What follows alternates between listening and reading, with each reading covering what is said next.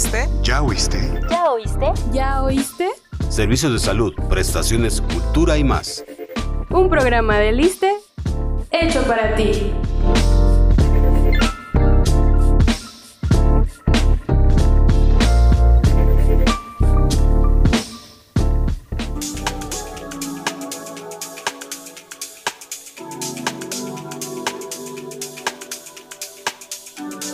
Hola, gracias por estar con nosotros en un programa más de ¿Ya oíste? La infertilidad afecta a mujeres y hombres por igual. En México ha ido en aumento en los últimos años. Entre 4 y 5 millones de parejas sufren de problemas de fertilidad según el INEGI. Hoy contamos con la presencia de la doctora Carelia Mendoza Baranda. Ella es especialista en el tema de la biología de la reproducción humana. Doctora Carelia, gracias por estar con nosotros el día de hoy. Hola, un placer poder compartir con ustedes el día de hoy. Doctora, ¿qué es la fertilidad? La fertilidad es el potencial que tiene una persona de poder llegar a procrear. Está afectada por diferentes factores y esto es lo que vamos a tratar el día de hoy. Doctora, hablando de esos factores, ¿cuáles son los que determinan que una persona es fértil o infértil? Tratamos de englobar todas las causas de infertilidad en factor uterino, ovárico, relacionado a la cuestión hormonal, cervical, tubo peritoneal y masculino. Cada uno de ellos tiene su participación dentro de la fertilidad y podemos observar de la misma manera que cada uno de ellos, si está afectado, puede determinar que una paciente, o ya sea hombre o mujer, pueda no lograr un embarazo a término, que es nuestro objetivo. ¿Hay medicamentos que pueden provocar infertilidad? Hay medicamentos que sí pueden estar relacionados con eh, la disminución de la fertilidad, como es el caso del uso de quimioterapia o de radioterapia. Estos pueden llegar a tener un efecto a largo plazo, no solamente durante la utilización de estos tratamientos. Hemos observado a lo largo del tiempo que estos medicamentos pueden tener efecto disminuyendo el, el potencial de fertilidad de los pacientes. Debido a esto se han creado programas precisamente de preservación de la fertilidad, en donde no solo se ha tratado de conservar los óvulos o los espermatozoides en algunos casos, sino en algunos otros países la conservación de tejido ovárico, por ejemplo, para poder tener un potencial de fertilidad más adelante cuando el paciente ha superado ese problema oncológico en su caso. En general, estos son los medicamentos que pueden afectar mayormente la fertilidad, aunque hay algunos otros como por ejemplo el uso de hormonales, en el caso específico del hombre, el uso de testosterona exógena, que en algunas ocasiones se llega a utilizar como no precisamente como uso médico, que hay condiciones patológicas que requieren del uso de testosterona, no con la finalidad de fertilidad, pero sí para mantener caracteres sexuales masculinos secundarios, por ejemplo, pero hay algunos pacientes que la utilizan sin un control médico y que esto puede disminuir el potencial de fertilidad en los hombres. ¿La edad es determinante? La edad definitivamente es determinante para estas pacientes, sobre todo en lo que respecta a la edad femenina. Nosotros vamos a observar que a partir de los 30 años el potencial de fertilidad va a disminuir. Sin embargo, esto es todavía más importante a partir de los 35 y no solamente de manera espontánea. Nosotros como biólogos de la reproducción hemos observado que de los 35 a los 40 años, a pesar de que todavía tenemos la posibilidad de tener técnicas de reproducción asistida de alta complejidad para ayudar a pacientes que no pueden embarazarse, el potencial de poder llegar a un embarazo a término va disminuyendo conforme pasan los años. Definitivamente la tasa de fertilidad a partir de los 40 a 42 años disminuye y no solo lo vamos a ver en los embarazos espontáneos, sino que también es notorio en pacientes que tenemos que someter a técnicas de reproducción asistida que el porcentaje de éxito va a disminuir conforme pasen los años. ¿Cómo puedo saber si soy fértil? ¿Cuál es el diagnóstico?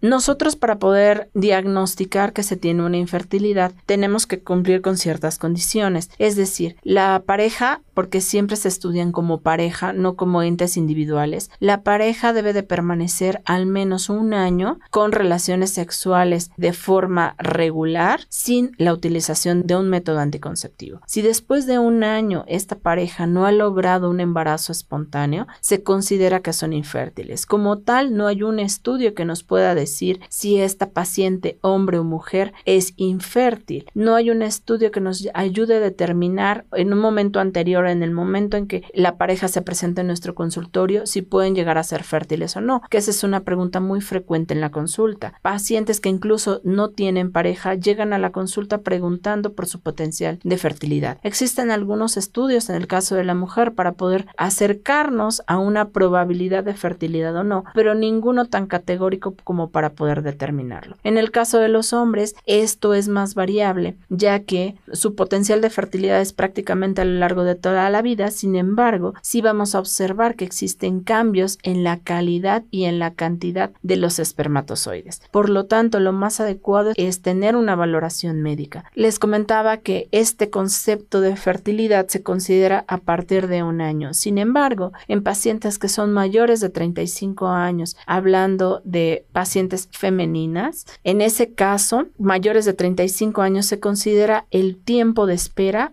de seis meses. Si después de seis meses no se logra un embarazo, entonces se tienen que someter a estudios para poder determinar cuál es el factor que podemos mejorar o regular para poder tener una mejor tasa de éxito para estas pacientes. ¿Por qué razón la infertilidad ha ido incrementando a lo largo de los últimos años? Existen algunos factores que están relacionados sobre todo a la fertilidad femenina. Se ha visto a lo largo del tiempo que estas pacientes o en general las mujeres nos hemos dedicado a estudiar, a tener logros académicos y laborales y esto va postergando la maternidad o el deseo de ser madres. No es que sean culpa propiamente de la mujer, sino que sus prioridades van cambiando a lo largo de los años. Este es uno de los principales factores. Lo que vemos nosotros justamente en la consulta es que cada vez nos llegan pacientes de mayor edad, más allá de 35 años, en donde ya habíamos platicado que disminuye la tasa de fertilidad. Además, hemos visto asociados algunos otros factores ambientales contaminantes que aumentan el estrés oxidativo no solo para la mujer, sino también para el hombre, lo cual puede llegar a generar la disminución de esta fertilidad. Recordemos que nuestra vida, el solo hecho de someternos a estrés, va a cambiar nuestras condiciones de regulación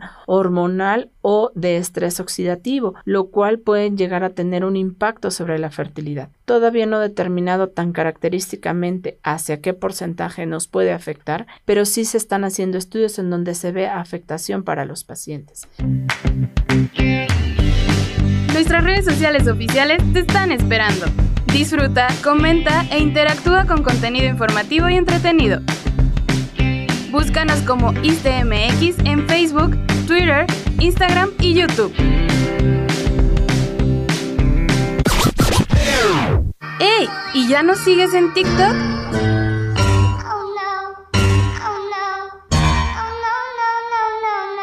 Hazlo y únete a la familia ISTE.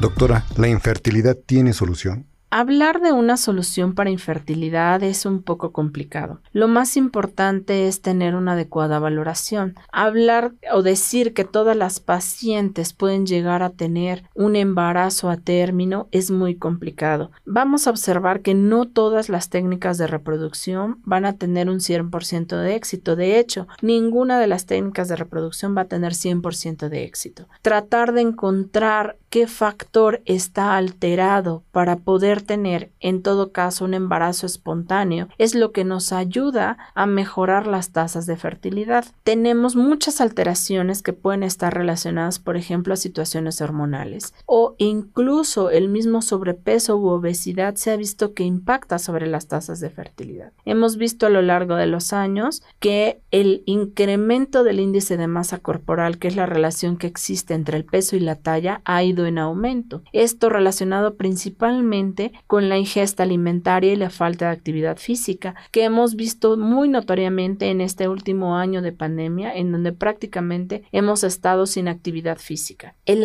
incremento de peso va a impactar directamente sobre la tasa de fertilidad. Entonces, factores tan sencillos como este pueden llegar a mejorarse y a recuperarse, no solo a nivel femenino, sino también masculino, que vemos que el incremento de peso puede aumentar el estrés oxidativo, puede aumentar la exposición endógena de hormonas que normalmente conocemos como femeninas, que pueden impactar sobre la producción de espermatozoides, y de esta manera podemos tener que hay algunos factores que pueden llegar a tener una solución muy sencilla y haya algunos otros factores y sobre todo la suma de factores que pueden llevarnos a un estudio más profundo, a un estudio más complejo y sobre todo a encontrar una técnica más compleja para poder obtener un embarazo o mejor dicho, un producto a término que es lo que busca la paciente, un recién nacido vivo en casa. ¿Existen métodos alternativos para embarazarse?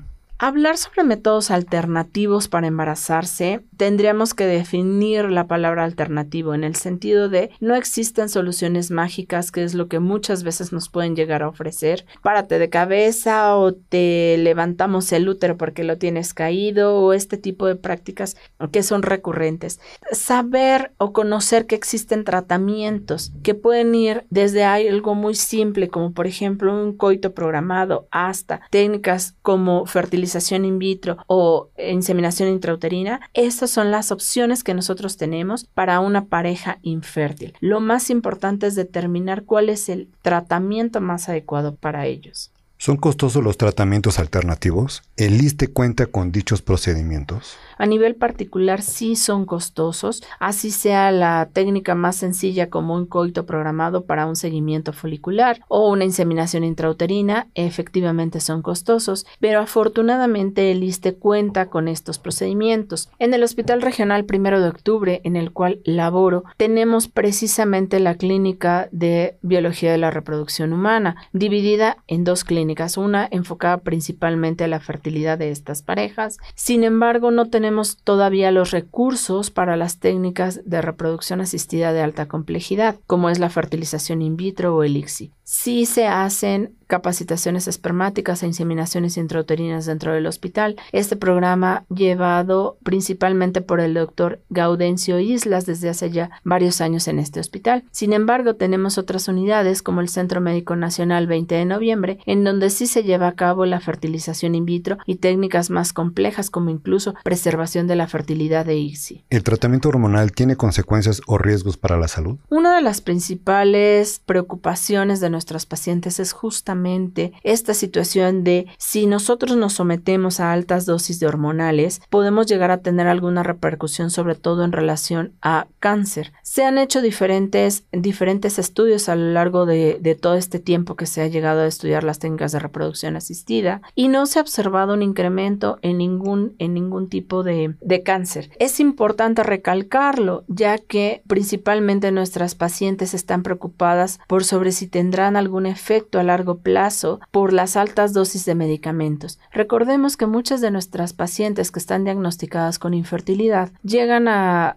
tener necesidad de ocupar altas dosis de hormonas. Principalmente, esto va a llegar a generar dosis muy altas, sobre todo de estrógenos, para poder tener una adecuada, eh, un adecuado desarrollo folicular, sobre todo en relación a fertilización in vitro. Una paciente que es sometida a fertilización in vitro, normalmente lo que requerimos es tratar de en un solo ciclo encontrar el mayor número de óvulos con ciertas limitaciones a manera de que podamos tener adecuada cantidad de óvulos para fertilización in vitro y estos aumentando la posibilidad de un embarazo a término. Al incrementar las dosis fisiológicas o normales de hormonas, generamos un incremento muy importante de las mismas al nivel de nuestro organismo. Se han hecho estudios para poder determinar si existe un mayor de riesgo de cualquier tipo de cáncer y hasta la fecha no se ha encontrado relación en el incremento de estas patologías. ¿Cómo se lleva a cabo una reproducción asistida de baja complejidad? Anteriormente se denominaba justamente a estas técnicas de baja complejidad como el coito programado o inseminación intrauterina bajo este concepto. Ahora se conocen como médicamente asistidas. Estas técnicas médicamente asistidas pueden ser de dos tipos. Por ejemplo, podemos ir desde algo muy sencillo como el coito programado, en el cual hacemos un seguimiento folicular, es decir, nosotros observamos ya sea de manera natural un ciclo ovulatorio mediante seguimientos con ultrasonidos u hormonales para poder determinar el momento de la ovulación o nosotros poder generar el momento de la ovulación y determinar en qué momento nuestra paciente puede tener relaciones sexuales de acuerdo al momento en que nosotros estamos calculando que va a ovular. De la misma manera, la inseminación intrauterina normalmente o lo que hacemos comúnmente es ya sea mediante un ciclo natural, es decir, sin hormonas, o apoyados por hormonas, por medicamentos hormonales para poder desarrollar un folículo, poder determinar el momento de la ovulación y en qué momento nosotros vamos a dirigir el semen de la pareja ya capacitada al interior del útero. Esta es la manera en que se llevan a cabo estas técnicas.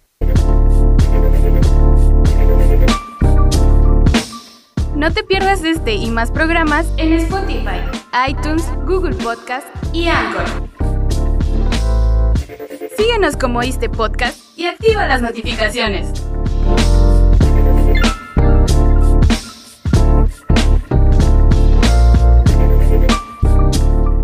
¿Cuál es el grado de efectividad de una fecundación in vitro? El grado de efectividad de la fecundación in vitro varía en relación principalmente con la edad. Va a variar de acuerdo a la bibliografía que nosotros consultemos. Sin embargo, podemos decir que en pacientes menores de 35 años vamos a tener un éxito de 48.5%. De 35 a 37 años estamos alrededor del 43%. Quiero ser muy enfática en estos porcentajes de éxito, hablando únicamente de fertilización in vitro con transferencia embrionaria. Es muy importante conocer lo que dice la literatura y no solo lo que nos dicen las clínicas particulares. Hemos escuchado porcentajes de éxito mayores al 90% o prácticamente del 100%. Entonces debemos de ser muy cautelosos en la información que nosotros tengamos a la mano. De la misma forma podemos ver que conforme pasa la edad, la tasa de fertilidad, independientemente de la técnica que se utilice, en este caso la fertilización in vitro, puede llegar hasta el 11%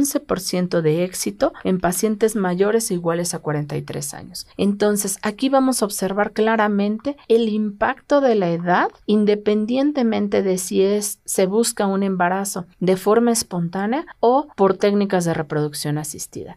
Recordemos, y quiero ser muy enfática, que la edad es el factor que más nos va a impactar sobre la fertilidad y sobre el éxito de estas técnicas de reproducción. En las técnicas de reproducción asistida, ¿se requieren condiciones especiales aparte de la edad? Hablar de condiciones especiales para estas técnicas no es poder establecer un factor o una condición como tal. Idealmente, lo que se le sugiere a la paciente antes de entrar a una técnica de reproducción asistida es en encontrar el peso adecuado o llegar al peso ideal, normalizar cualquier alteración a nivel hormonal, por ejemplo, prolactina, alteraciones de la tiroides, alteraciones de glucosa relacionados a insulina, para poder estar en las mejores condiciones. En el caso del varón, también disminuir de peso, eliminar factores como tabaquismo y alcoholismo para ambos, evitar utilización de hormonas exógenas, como por ejemplo hago mucho énfasis en la testosterona que muchas veces se recomienda en los gimnasios o que están disfrazadas de proteínas o de vitaminas y que no sabemos qué es lo que estamos tomando. Entonces, tratar de evitar todos los factores que nos pueden impactar a la fertilidad sería lo ideal para poder ingresar a una técnica de reproducción asistida. ¿En qué casos no se pueden realizar los tratamientos alternativos de fertilidad? Aquí es muy importante valorar al tipo de paciente que tenemos hablando como pareja existen ciertas condiciones que definitivamente no nos van a poder ayudar para poder llevar a cabo nuestras técnicas de reproducción asistida. Vamos a hablar de condiciones muy específicas que no son únicas. Por ejemplo, en el caso del varón, un varón que ha perdido un testículo y que el otro testículo ha sido afectado por algún accidente, algún trauma, que definitivamente no encontramos espermatozoides a ningún nivel, ni siquiera a nivel de biopsia testicular, son condiciones que ya no podemos hacer absolutamente ninguna otra opción para poder obtener un espermatozoide que sea viable para poder utilizarlo en una técnica de reproducción asistida. Pacientes, por ejemplo, que tienen alteraciones mullerianas, alteraciones del desarrollo de, de sus órganos genitales internos, de sus órganos sexuales internos, por ejemplo, las pacientes que sufren del síndrome de Rokitansky, en donde hay una ausencia de útero, es una situación en la cual a menos que se llegue a un trasplante uterino, que es una técnica que todavía no está bien desarrollada en nuestro país, no van a poder gestar un producto en su organismo. Sin embargo, en estas pacientes, como tienen ovarios funcionales, podemos recurrir a la captura de ovocitos y tratar de encontrar una paciente con, mediante una técnica de útero subrogado para poder desarrollar un bebé a término. Recordemos y como lo habíamos mencionado, esto no está bien regulado en nuestro país. La utilización de úteros subrogados, por ejemplo, no está legalizado o legislado en nuestro país. Tenemos esa limitación. Entonces sí existen ciertas condiciones bajo las cuales no vamos a poder lograr que una pareja se embarace. O pacientes que tienen, por ejemplo, cáncer de mama, que tuvieron cáncer de mama, en ellas sí podemos llegar a tener técnicas especiales de estimulación para poder lograr la captura de ovocitos para fertilización in vitro.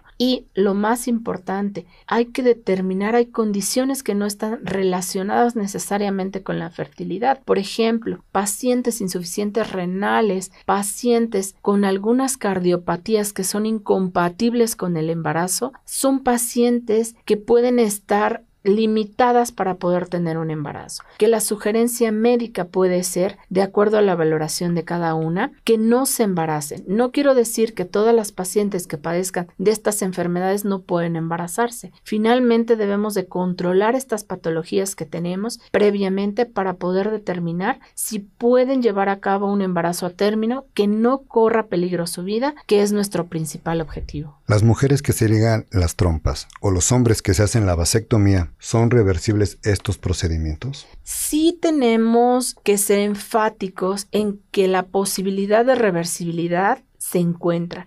Sin embargo, aquí hay determinantes. En el caso del hombre, el tiempo en el cual fue hecha la vasectomía y en el caso de la mujer, el lugar en el cual se llevó a cabo la oclusión de las trompas. No es lo mismo tener una oclusión a nivel final, a nivel de la fimbria, que tenerla a nivel ampular o en el tercio medio, que nos da un diferente pronóstico para poder tener una recanalización exitosa o una fimbrioplastía exitosa. Doctora, ¿dónde podemos buscar más información sobre la reproducción asistida? Es conveniente que recordemos que entre más formal sea nuestra búsqueda de información, nosotros vamos a tener datos adecuados. ¿Qué les quiero decir? Acérquense a páginas que puedan estar avaladas por un colegio o por una institución médica para poder determinar cuál es la información que nosotros tenemos a cabo. Si necesitan la orientación de un especialista, búsquenlo.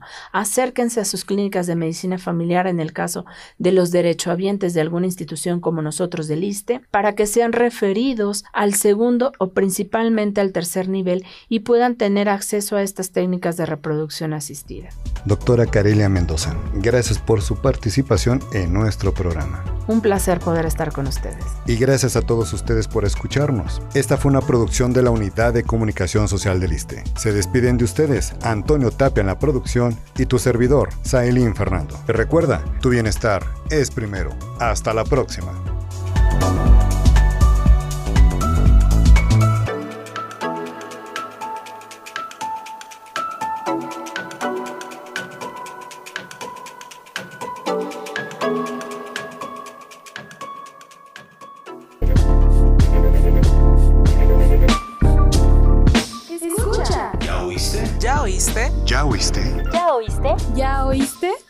Servicios de salud, prestaciones, cultura y más. Un programa de Liste hecho para ti.